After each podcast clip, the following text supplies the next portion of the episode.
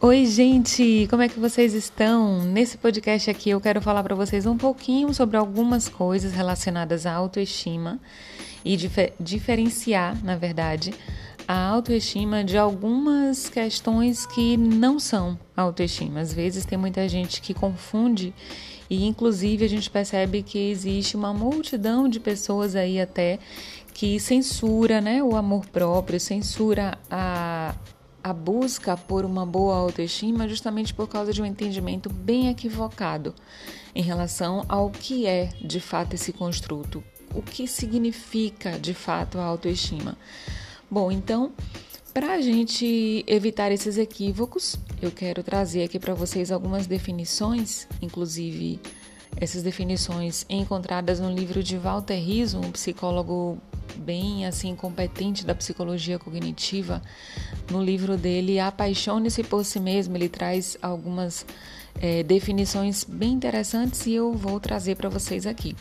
Certo? Primeiro ele comenta assim sobre essa questão que eu falei aí de que existe a realidade de que muita gente subestima mesmo o valor do amor próprio por causa desse medo de entrar nas garras da arrogância, né? Muita gente fica com receio de parecer ser arrogante para os outros, de parecer ser presunçoso, ser pedante, e aí, como não consegue lidar com esses medos internos todos, como fica muito confuso aí, então muita gente vai pelo caminho de subestimar esse valor do amor próprio. Vai por censurar, por atacar mesmo, por não querer isso para si. Só que isso daí, o único problema disso não é simplesmente um, um equívoco de definição. O problema de seguir por esse caminho de atacar, censurar, rejeitar esse desenvolvimento da autoestima, o problema disso é que muitos transtornos psicológicos, muitas questões de, de excesso de sofrimento mental são decorrentes de uma autoestima extremamente fragilizada, não desenvolvida, não saudável. Então, não é bom, não é recomendável que a pessoa é, lá vá por esse viés de censurar o amor próprio, de rejeitar esse amor próprio, de, de caminhar no sentido oposto, desprezando a si mesmo, supervalorizando o outro. Isso daí, cedo ou tarde, desencadeia sim questões de sofrimentos psicológicos em excesso. A gente já vem falando aqui que a questão do sofrimento psicológico ele é um dado real da vida. Não vai existir nenhum momento onde a pessoa vai viver completamente isenta de sofrimento psicológico. Só que o que eu estou falando aqui é aquele excesso que realmente compromete tanto a vida é, intrapessoal, né, o dia a dia da pessoa, no relacionamento dela com ela mesma, quanto também no, no, na vida interpessoal, no convívio, no contato da pessoa com o outro, na vida profissional. Então, existe é, um prejuízo significativo quando não desenvolvemos uma autoestima equilibrada, uma autoestima saudável. E aí, os pilarezinhos aqui que eu quero trazer a definição para vocês, que Walter Rizzo coloca assim de forma bem feliz, a definição que ele põe assim é bem objetiva e, e, e satisfaz bastante para a gente entender. Ele fala sobre o fato de que existe a autoestima e existe a egolatria, que não é autoestima. A egolatria é aquele endeusamento de si mesmo é aquela pessoa que então tem uma paixão cega e desenfreada pelo seu self, pelo seu eu, pelo seu próprio eu. autoestima, obviamente, não é isso aí, não, não, não é compatível com essa ideia. A egolatria tem a ver com o narcisismo, com aquela fascinação do ego, com a pessoa se sentir é, superior aos outros ou especial demais em relação aos outros ou única em relação aos outros. Sabemos que somos pessoas únicas, né? No sentido assim de seres é, individuais, no sentido de indivíduos, não somos iguais. Porém, a egolatria é, coloca essa questão da unicidade aí como algo superior. Tipo assim, você é única e por você ser única, os outros todos não são, então você tem mais vantagens sobre os outros, você é mais especial do que os outros. Então a egolatria vai por esse caminho aí, que é justamente uma fascinação do ego. E isso não é autoestima. Geralmente quem censura essas questões aí de amor próprio, de autoestima, tem medo de cair na egolatria. E aí, pelo medo, por não saber lidar com essas questões internas, então vão pelo caminho completamente oposto, que ao invés de endeusar a si mesmo, é, maltrata a si mesmo, destrói a si mesmo, reprime a si mesmo, justamente para bradar para o mundo inteiro que ela ou ele não está endeusando a si mesmo. Então faz exatamente o oposto. Destrói, reprime, pisa, massacra. E tanto uma extremidade quanto a outra não é saudável. O ideal de fato é a gente entender o que é a autoestima e desenvolver de forma saudável. Vamos lá então para a gente entender. Falei aqui então da egolatria. O outro termo que Walter Rizzo utiliza é, é, o egoísmo, né? Tem a egolatria, ele fala também do egoísmo.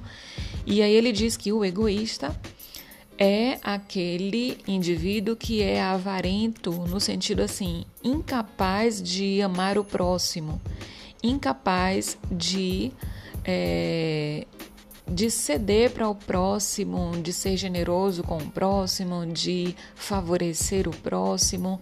Então, egoísmo tem a ver aí com essa questão do ser avarento. A autoestima, novamente, não tem a ver com essa questão de você não pensar no próximo, de você pensar somente em si mesmo e de você não fazer nada pelo próximo e fazer só por você, é, ter vantagem só para você. Isso não é autoestima, isso é egoísmo, que é justamente esse ser que é incapaz de pensar no outro no sentido de favorecer o outro. Ele favorece somente a si.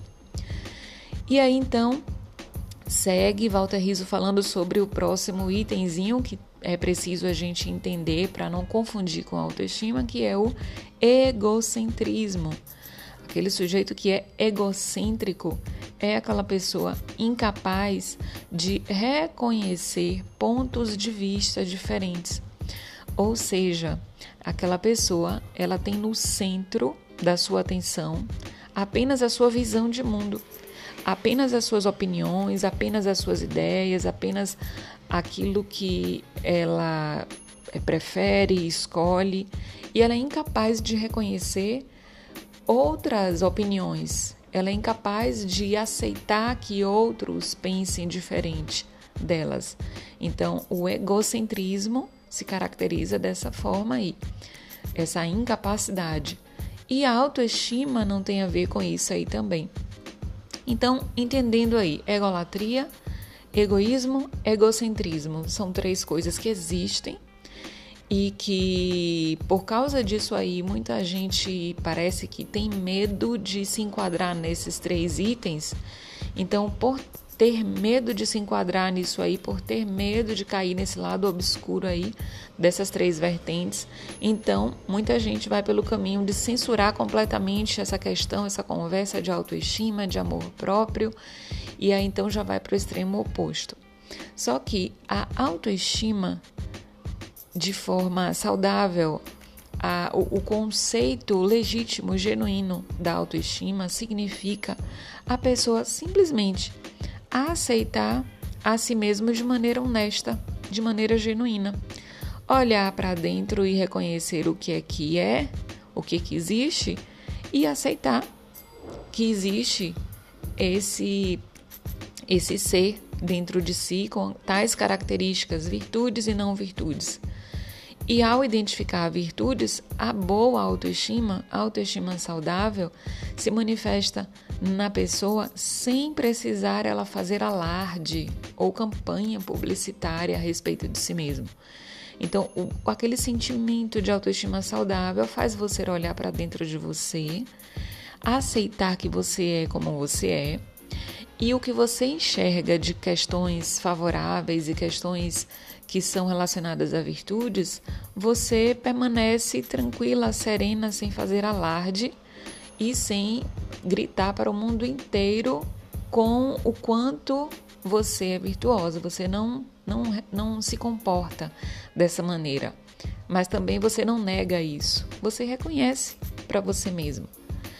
E isso é extremamente saudável quando a pessoa desenvolve essa capacidade de mostrar para si mesma as virtudes que tem, reconhecer também as não virtudes que tem, mas em paralelo a isso, validar para si mesmo o quanto ela apresenta características que são positivas, que são boas, que são virtuosas. E esse olhar dela para si, validando e sendo esse olhar de autoafirmação, isso produz na estrutura psíquica da pessoa situações bastante saudáveis que, inclusive, protegem a pessoa de viver de forma desenfreada em busca dessa validação externa, desse reforço do outro. Então, desenvolver uma autoestima saudável é extremamente eficaz para afastar estresse, ansiedade, depressão e tantas outras questões aí é, de, de oscilações e, e sofrimentos psíquicos que deixam a, a vida da pessoa no nível de qualidade altamente inferior em relação à saúde. Então, esse esse é o conteúdo que eu queria compartilhar aqui com vocês e finalizo dizendo o seguinte, que humildade é ter consciência da própria insuficiência. E humildade é algo extremamente útil, válido e importante da gente desenvolver ao longo da vida, que é justamente a gente ser consciente da nossa própria insuficiência. Mas de jeito nenhum, humildade significa ignorar o valor pessoal. Então, quando é, eu tenho uma humildade que não é muito de acordo com o que de fato significa humildade, eu vou ignorar o meu valor pessoal e aí eu vou comprometer a minha autoestima, sendo que humildade, em hipótese alguma, significa ignorar o próprio valor. Isso é prejudicial para a saúde mental da pessoa. Então, tenha consciência da tua própria insuficiência Tenha consciência das tuas fragilidades, das tuas limitações, de tudo que não há. Tenha consciência, aceite isso, mas jamais ignore o teu valor por causa disso, por causa das tuas vulnerabilidades, por causa das tuas fragilidades. autoestima é você reconhecer isso e se validar e se valorizar e reconhecer é, o, o valor que existe em você, apesar do que existe aí em você, que são coisas que são virtuosas e nem sempre tão virtuosas assim. Ok? Espero que faça sentido para você, que você possa desenvolver aí a sua autoestima de forma saudável, indo por essa vertente de você simplesmente aceitar quem você é de maneira honesta, de maneira genuína sem precisar ficar fazendo aí uma campanha publicitária para que o mundo todo é, te aprove. Você não precisa ser aprovada por ninguém, apenas por si mesmo, e que você possa ser bem frutífera nesse exercício aí, ok? Um beijo grande para vocês e fiquem com Deus.